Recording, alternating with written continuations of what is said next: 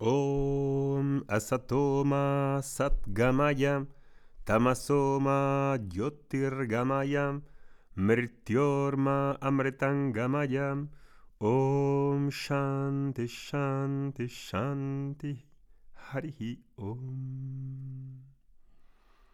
Muy buenos días a todos, Namaste. He estado fuera de combate casi dos semanas con unos problemas con mi hijo y con con una tos que me está durando todavía, que igual hoy durante el podcast me escuchas. Y bueno, quería hoy traeros, continuar con el, con el tema que veníamos en las últimas, tratando las últimas semanas.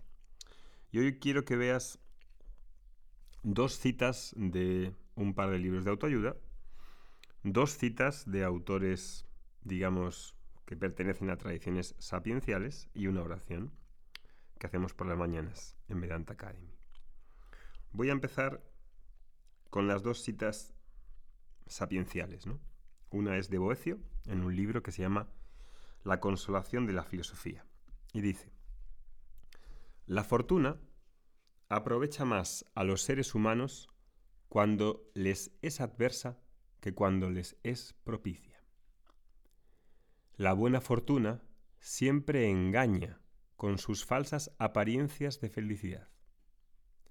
La adversa siempre es sincera, pues en su misma mutabilidad demuestra lo que es, inestable.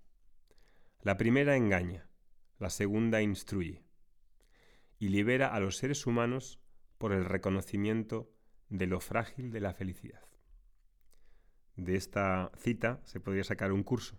Estoy diciendo citas por la escasez de tiempo que hay en el podcast, esto en las clases obviamente pues es algo que se mora en ello y se comenta. Segunda cita, de Miguel de Molinos, que es un místico cristiano español. Dice, aquellos que en todas las cosas tienen éxito y que las cosas les suceden de acuerdo con sus deseos, no han llegado a conocer este camino, no conocieron el camino de la paz. Y ahora os voy a leer esta oración que hacemos por las mañanas en la puya, en la oración, todas las mañanas con los alumnos de Vedanta Academy. Dice, ¿por qué te confundes y te agitas ante los problemas de la vida? Déjame el cuidado de todas tus cosas y todo te irá mejor. Cuando te entregues a mí, todo se resolverá con tranquilidad según mis designios. No te desesperes, no me diriges una oración agitada, como si quisieras exigirme el cumplimiento de tus deseos. Cierra los ojos del alma y dime con calma, Dios, confío en ti. Evita las preocupaciones angustiosas y los pensamientos sobre lo que puede suceder. No estropees mis planes queriéndome imponer tus ideas. Déjame ser Dios y actuar con libertad. Entrégate confiadamente en mí, reposa en mí y deja en mis manos tu futuro. Dime frecuentemente, Dios, confío en ti. Lo que más te daña es querer resolver las cosas a tu manera. Cuando me dices, Dios, confío en ti, no seas como el paciente que le dice al médico que lo cure, pero le dice el modo de hacerlo. Déjate llevar en mis brazos divinos, no tengas miedo. Si crees que las cosas empeoran o se complican a pesar de tu oración, sigue confiando. Cierra con los ojos del alma, cierra los ojos del alma y confía. Continúa diciéndome, Dios confío en ti. Necesito las manos libres para poder obrar. No me ates con tus preocupaciones. Confía en mí. Reposa en mí. Entrégate a mí. Y ahora os voy a leer dos citas, dos textos pequeñitos de dos autores de autoayuda. El primero se llama Norman Vincent, muy conocido en Estados Unidos, en un libro que se llama El poder del pensamiento tenaz y ofrece 10 reglas simples y fáciles de cumplir. Y os voy a citar las tres primeras fórmulas que él llama, nada más que fórmulas, para vivir la vida que tú quieres vivir. Primera fórmula. Dice, formule y grábese de forma indeleble en la mente una imagen mental de sí mismo consiguiendo el éxito. Mantenga con tenacidad esta imagen, no permita que se difumine. Su mente buscará siempre que se haga realidad. Segunda fórmula. Cuando le salte un pensamiento negativo sobre sus capacidades personales, diga en alto, deliberadamente, un pensamiento positivo que anule la idea anterior. Fórmula 3. No se construya obstáculos imaginarios. Desprecie todo lo que le parezca un obstáculo. minimícelo. Este es el primer texto. Como supongo veréis las enormes diferencias entre lo que apuntan las tradiciones sapienciales y lo que apunta la autoayuda. Segundo libro del autor Tony Robbins, que es uno de los autores más hiperconocidos en Estados Unidos, en un libro que creo que se llama Controla tu vida, un título muy sugerente para un, libro. Dice, no, tienes, no solo tienes que decidir con qué resultados te comprometes, sino también el tipo de persona en la que te comprometes a convertirte. No tienes que hacer lo que has hecho durante los últimos 10 años. Puedes decidir hacer otra cosa, algo nuevo, hoy. En este momento puedes tomar una decisión. Volver a la escuela, dominar el baile o el canto, tomar el control de tus finanzas, aprender a volar en un helicóptero, convertir tu cuerpo en una inspiración, comenzar a meditar, inscribirte en bailes de salón, asistir a un campamento especial de la NASA, aprender a hablar francés, leer más a tus hijos, pasar más tiempo en el jardín, incluso volar a Fiji y vivir en una isla. Si realmente decides hacerlo, puedes hacer casi cualquier cosa. Entonces, si no te gusta la relación actual en la que te encuentras, toma la decisión ahora de cambiarla. Si no te gusta tu trabajo actual, cámbialo. Si no te gusta cómo te sientes contigo, cámbialo. Si lo que deseas es un nivel más alto de vitalidad, física y salud, puedes cambiarlo ahora. En un momento puedes apoderarte del mismo poder que ha dado forma a la historia. He escrito este libro para desafiarte a despertar el gigantesco poder de la decisión y reclamar el derecho de nacimiento del poder ilimitado, la vitalidad radiante y la pasión gozosa que es tuya. Bueno, pues espero que veáis, ¿no? Espero que sin explicar se haga autoevidente, ¿no? La diferencia en apelaciones, de los valores, de la antropología, de la forma de pensar, de los ideales de cada uno, ¿no? Da para hacer un curso, ¿no? Esas diferencias entre el ámbito de la autoayuda y las tradiciones que han sobrevivido, que siguen estando plenamente actuales, tradiciones sapienciales, como el Vedanta. ¿no?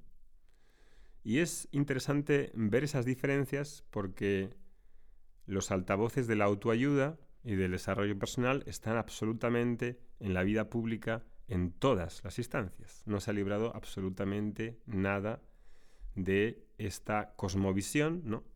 que empezó pues siendo parcelas aisladas en las que uno podía pues mejorar ciertas habilidades o capacidades específicas en un ámbito, ¿no? Como pues la motivación, como puede ser el ser emprendedor, como puede ser em, la gestión de emociones. Empezaron con cosas así como aisladas y ha convertido, se ha convertido este tema de autoayuda y desarrollo personal en una auténtica cosmovisión que tiene una idea muy precisa de cómo deberíamos ser, de cómo debería ser la persona, de cómo deberíamos comportarnos, de la autorregulación emocional y de un sinfín de cosas que ya he ido hablando y que voy a hablar en los siguientes podcasts también. Y que creo que es preciso que se empiecen a ver y que haya cada vez más personas que pongan el dedo sobre la llaga de estas valoraciones, de estas asunciones que pues muchas veces mm, asentimos, ¿no? Porque están, eh, están de manera como Mm, permeando el ambiente, permeando los comentarios, las opiniones, las posibilidades que existen mm, en todos los ámbitos personales mm, de trabajo, privados, familiares, etc. Y como testimonio de estas dos eh, citas que he mencionado de la autoayuda, voy a ponerte mi experiencia, ¿no? de esta semana y de la anterior, en la que em, estuve, como te dije al principio, unos días malo. Especialmente quizá porque la semana anterior, eh, sabes que mi, hijo, Darío, hace cinco años tuvo un cáncer de cerebro, uno de los cánceres más letales que pueda tener un niño pequeño. Y desde hace cinco años pues llevamos em, viviendo esta experiencia y esta realidad junto con él, ¿no?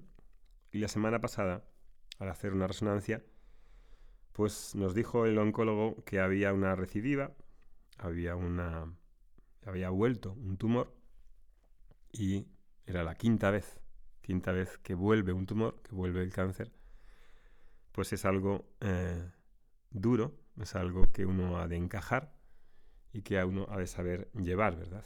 Y pues nos había tocado, ¿no? Al final hoy nos han dado otra noticia y es que parece que no es un tumor y es un cavernoma, es otra cosa.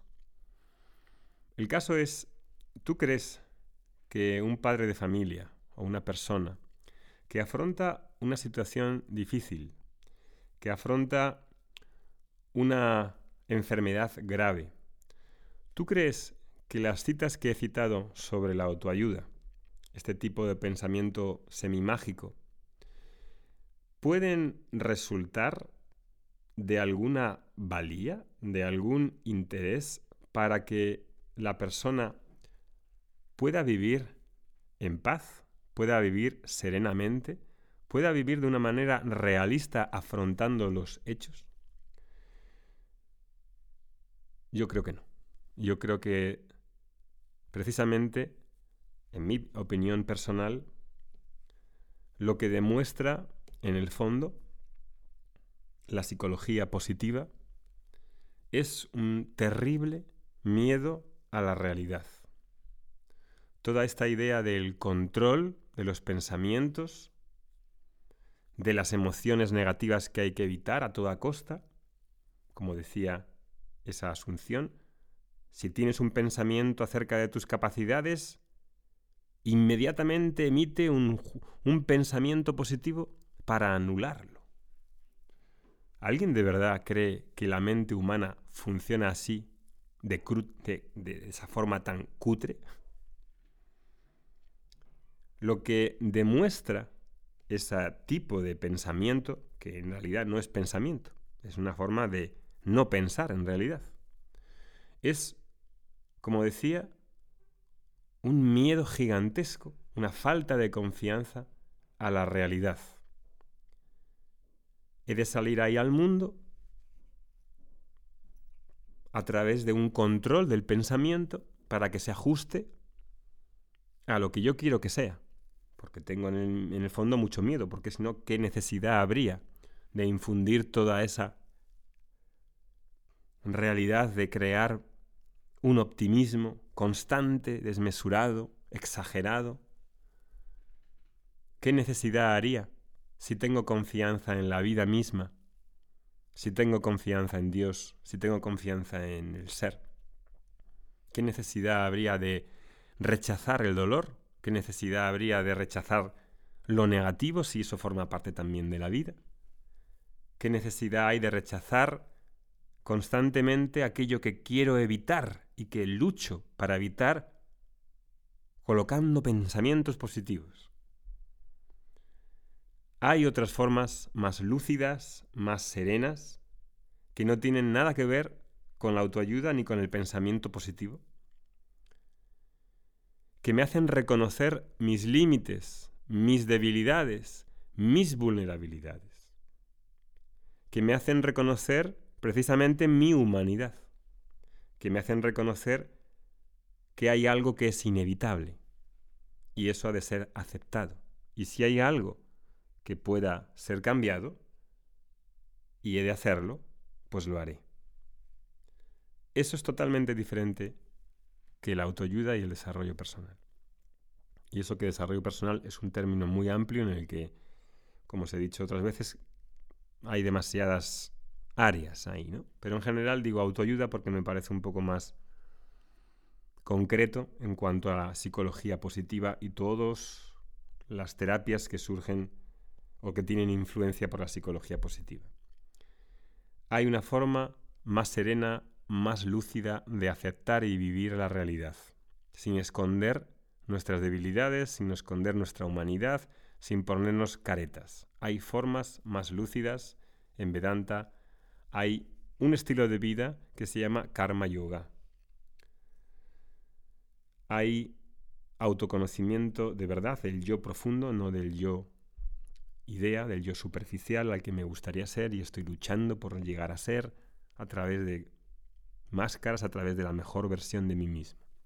A principio de junio empezamos un curso de Vedanta, que es una tradición sapiencial donde estudiamos los textos clásicos que te ayudan a reflexionar sobre los aspectos cruciales que cualquier persona ha de ver en su vida. Y lo hacemos de una manera organizada, sistemática, no es una charla inspiradora con unas citas, es clases tras clases, viendo esos textos clásicos que están llenos de sabiduría práctica, llenos de ejemplos y de sabiduría que nos ayudan a vivir una vida íntegra, una vida plena, una vida que no tiene que esconder nada.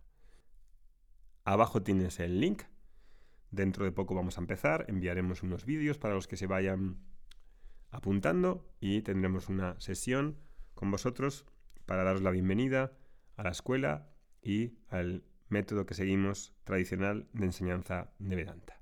Que tengáis un buen día. Hariom Tatsat.